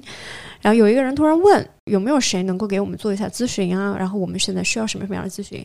我当时没有任何的想法，也没有什么收钱的概念哈，我只是说去扩张一下这样的呃人脉资源，我就跟他主动联系，我就到他的公司里面去。然后聊的过程当中呢，他就跟我讲了一二三，我说这些这些是我们现在比较急的，或者我们想要去做的、发展的，啊、你这边能不能帮我们做？我突然一下就发现，哎，这可以变成个生意啊！啊，虽然我没有团队，但我可以找人呢、我自己做不了，我可以找人呢、我认识人呢、所以我就，所以我就爽快的答应下来，fake it and then you make it。嗯所以我当时呃做跟他去早上开完这个会以后，我赶紧打电话给我的朋友，我就问他，我就说，哎，现在我有一个这样的机会，啊、我聊到了这样的机会，你愿不愿意跟我一起做吧？就有自己的本职工作，我说那你就做个兼职呗，然后其他你需要什么需要 support，我来 support 你，反正这客户我们是拉过来了，啊、就这样我们就开启了这样的一个这个小团队的一个旅程，但是这个客户最后是没做成。他们也是因为团队的变化，然后这个嗯整个的、呃业务都已经被砍掉了。后面也经历了很多，呃，因为当时又有呃疫情嘛，就经历了很多这样非常 unexpected 的，嗯，这种这种瞬间，就没有做成的瞬间。但是这件事儿，我们因为这件要组这个团队这件事儿，我打造了一个自己的品牌，叫 Anti Box。嗯因为有一句话，我们总想是 think out of a box，嗯然后非常非常有意思的是，我在前公司里面做了一项工作，exactly 就是去做一个 box 媒体礼盒，叫 media 哦 box。虽然我是就是项目管理嘛，就是你去把所有人都拉进来，然后按照时间节点，然后把这个事儿给推下去。虽然它是一个，它它就就是去做这样的一个 box，我就感觉在做 bo 做这个 box 这个项目过程当中，我就像一个个体被敲打在一个一个的流水线上的一个 box 里面去，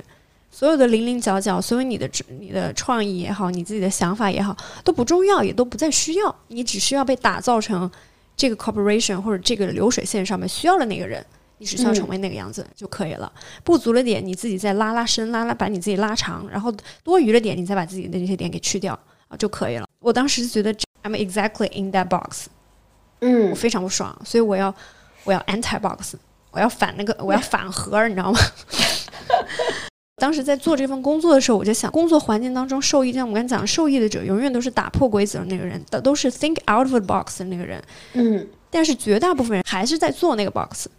所以我就觉得我自己的性格也好，我自己这个呃我的为人准则也好，我要我要 anti box，我要 think out of the box，所以后面我就我们就用 anti box 这个名称一直在做，嗯、我们也写了自己的一个整个的。一个品牌的一个 deck，就是我们这个小 agency 的一个 deck。这个小团队的这件事情，后面也并没有做得非常的成功，就是我指的是世俗上成功了，就嗯没有做到是世俗上的成功。但是，啊、但是当时我自己已经完完全全转化成了一个身份，就你已经已经不再是一个去 looking for JD 的一个人，嗯你是去自己 make things happen 的一个人。所以当时当已经跳脱出了 JD 这样的一个设定以后，我发现能够看到的，那整个思维去转化了以后，你能看到的东西，你能去做的事儿，反倒变得越来越多。嗯而且你去对话的人，因为在一次次的 pitch 当中，包括一次一次的啊、这个和客户的沟通当中、交流当中，你会发现自己想要去和什么样的人沟通才是啊、这个投投入回报比更最高的。嗯，你需要拥有他的一个什么样的一个 mindset，你才能够跟他去对话。嗯你要说什么样的语言，要怎么去组织你的语言，你的你的 point，才能够跟他去有效的对话。就在这个呃打造过程当中，让我也嗯也 lead to like other 呃 possibilities。对，才有了后来我做播客，然后后来包括我们自己现在做一些 AI 的尝试啊，就人工智能上面在啊、在跨境营销方面的一些尝试啊，然后包括我们现在再去做一些呃做一些跟跨境这块儿各个方面的一些尝试，就都有了。虽然这个这个不成功哈、小团队没有成功，我也非常感谢当时那个契机，就是你实际上是自我转化了一个角度，自我转化了一个角度。其实有的时候，呃，如果讲打破规则，实际上这句话本身就成为了一个规则。我觉得不如说这就是嗯转化一个视角，就包括去 manage 嗯 disadvantages to into advantages。这句话不是我说的，这句话是嗯就是美国首任财政部长 Hamilton Alexander Hamilton 啊、他去他的这个音乐剧里面讲到的，他的自述里面讲到了，他能够把一些不不利因素把它变成有利因素。我觉得人生需要一个这样的一个态度，这个是这个是帮助你去穿越我们刚才讲的穿越所谓的孤孤独也好，然后会获得这样的勇气也好，其实你是需要有这样的态度是。因为 disadvantage 和 advantages 这两个词，不管是以不利因素还是有利因素，它都是在当下的，在一个在一个 timing 里面，在一个 period 里面，它才有这样的，它才有这样的一个定义。但是实际上，当你换了一个 period，换了一个时间的时候，它会变成完全不一样的定义。你说这个让我突然想起一段记忆，类似于怎么样把你的不利因素变成你的有利因素。我突然想到，就是我在大三的时候参加一个省里的演讲比赛，然后我觉得我那个时候还是算是比较 fixed mindset 那种，就是不太会去转变自己的视角。我参加那个演讲比赛的时候，因为每个人要抽签嘛，然后我抽到的签是全场的倒数第三位，相当于是一天两百多个人，我是倒数第三位。你知道评委就三个，他一天听下来，到最后已经要肯定是非常非常累了嘛。然后我没有去转变我任何的作战的姿势，我就还是这样讲，我没有完全去顾及评委已经累了这件事情。然后我的那个演讲其实又是一个非常需要你用心来听的很慢的这样的一个故事，所以我的语音语调都是非常平稳的这样的一个状态。所以我其实已经看到评委非常非常非常困了，但是我还是没有任何的改变，我就觉得哦，我我就是要去这样 deliver 出来而已。果不其然，我最后拿到一个很低的分数。但是在我后面一个，也就是全场倒数第二个这个人，我觉得他很聪明，他就是在开场之前，他制造了一个小冲突。他说啊，我的什么什么东西忘记拿下来了，因为他是坐在整个会场的最后一排。所以他嗖的一下冲到最后一排，然后嗖的一下冲回来，他把整一个场的氛围调动起来了，就是他这样跑的一个过程。他调动起来之后，然后他开了一个很小的玩笑，然后才正式开始。我突然就发现全场都醒了，你知道吗？他其实也是正常的 deliver 了一个他的演讲的 topic。但是他最后意外的拿到了全场最高分，就是他的一个战略，第一次让我发现你如何 可以把 disadvantage 转化为自己新的一个机会。我一我你说到这个，我又调动了我那古早的记忆。我第一次竞选学生会的团长的时候，就是记者团团长的时候，我当时是很晚，是晚上进行的，都已经六点钟一直到九点钟，三个小时了。我当时是八点多钟，快九点了，已经在很后面了。我给大家唱了一首歌，你知道，我把我的竞选的那个台词唱了一首歌，就是为你写诗，就把为你写诗改了。然后我改了以后，大家全场就鼓掌嘛，然后大家就觉得哇，这这也太神奇了！这个人可以现场给你来唱一首歌，然后还能把自己最后我的名字落脚点落到我自己的名字了。然后最后也是就是得分也比较高嘛，然后又出自己的那个、呃个人海报。啊，当时就完全已经进入了自我的一个状态，就不会再去想别人怎么做了。我就看到所有人都是拿白色的纸去做自己的那个人海报，我不，我拿的是黑色的纸。然后所有人都放自己的拍的美美的照片，要么很帅的照片，我不，我拿自己的素描。然后，然后所有人拿的是黑笔写字，我说不，我拿金色的笔写字。然后我就现在就整个整个一排当中，我的是最亮的，所有人都看到的是一个黑色的一个海报在上面，没有人想到居然还能用黑色的海纸来做海报。我觉得就是这个可能也是一个 turning point 吧，就是从这些小很小的这些事事情里面，啊、找到找到那一点点勇气，或者是就是 go creativity，永远相信自己 go creativity 一点点，你就跟别人就不一样。就是 manage disadvantage into advantage，把不不利变成有利，听起来也像一个，也不是说教条吧，就听起来好像也是一个策略。但其实呢，但其实对于自己来讲，就是 let go your creativity，就是你嗯想到什么，哦，你就去做就好了。嗯可能就是就是这样子，很简单。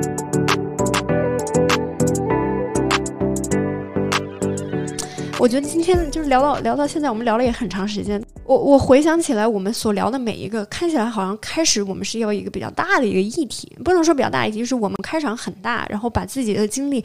嗯，掰开了揉碎了，也讲了很多自己的经，掰开揉碎了，去讲一些呃勇气啊，然后讲这个旅途当中的一些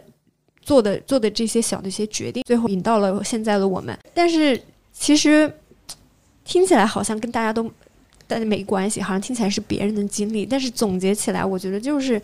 有的时候 let go yourself a little bit，就是放开你自己一点点。可能你还不会不知道要怎么放开自己，哎，不要担心，it it is okay。我觉得就是那句话，就是 it is okay，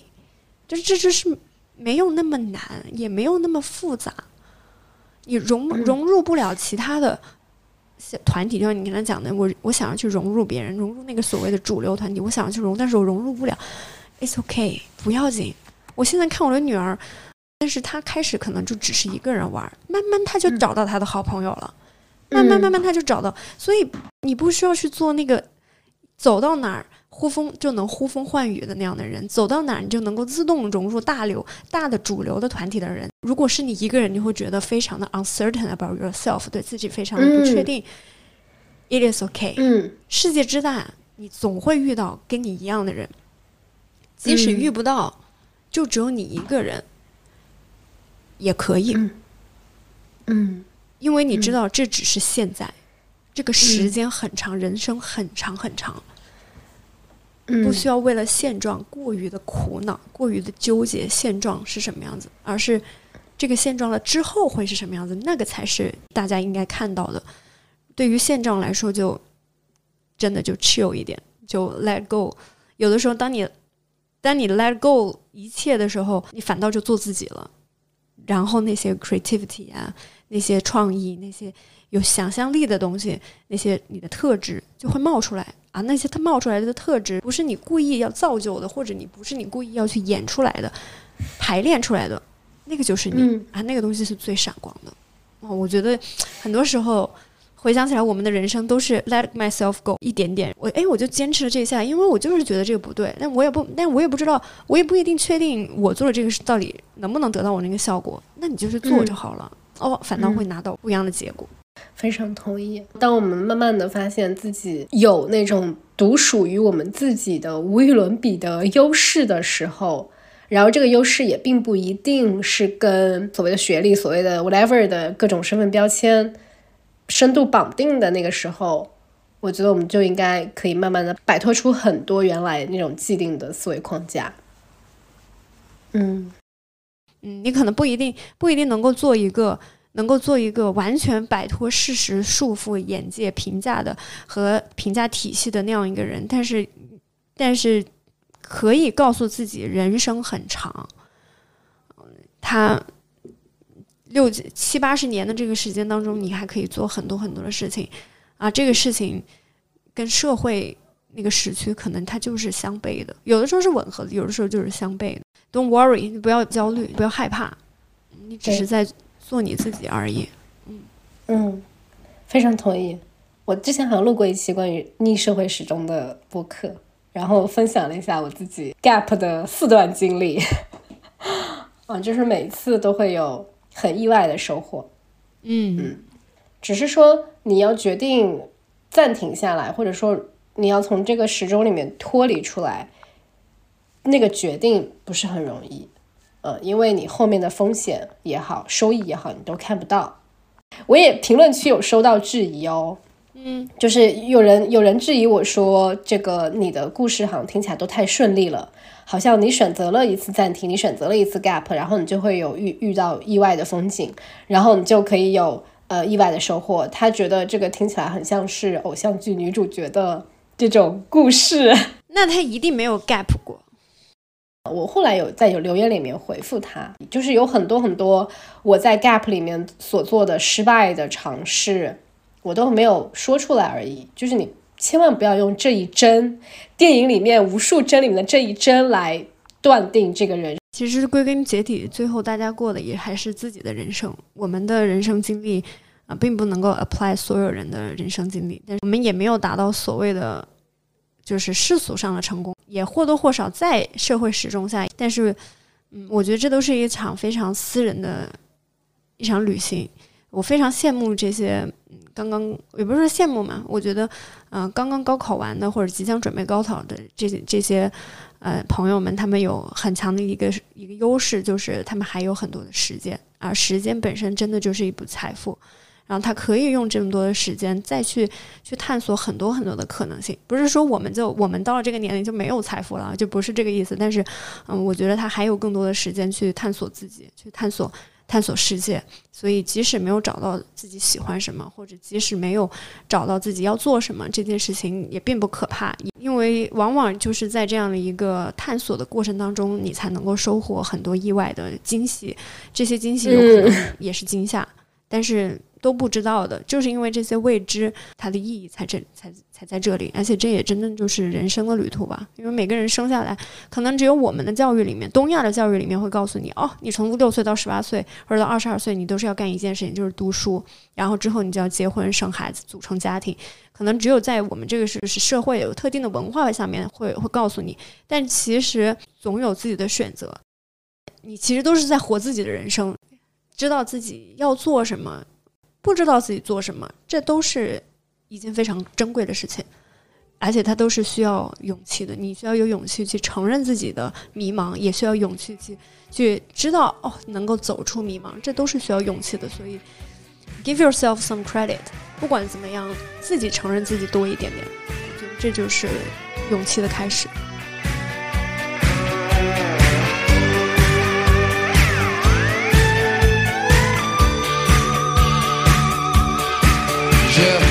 10本の指で10本の価値あるものをなぞる必要などどこにもないそう。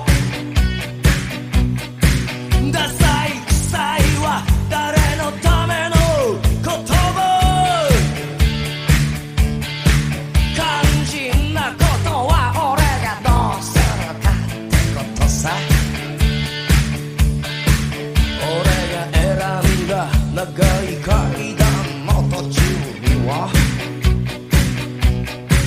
たくさんのもどかしさたちでひしめき合う。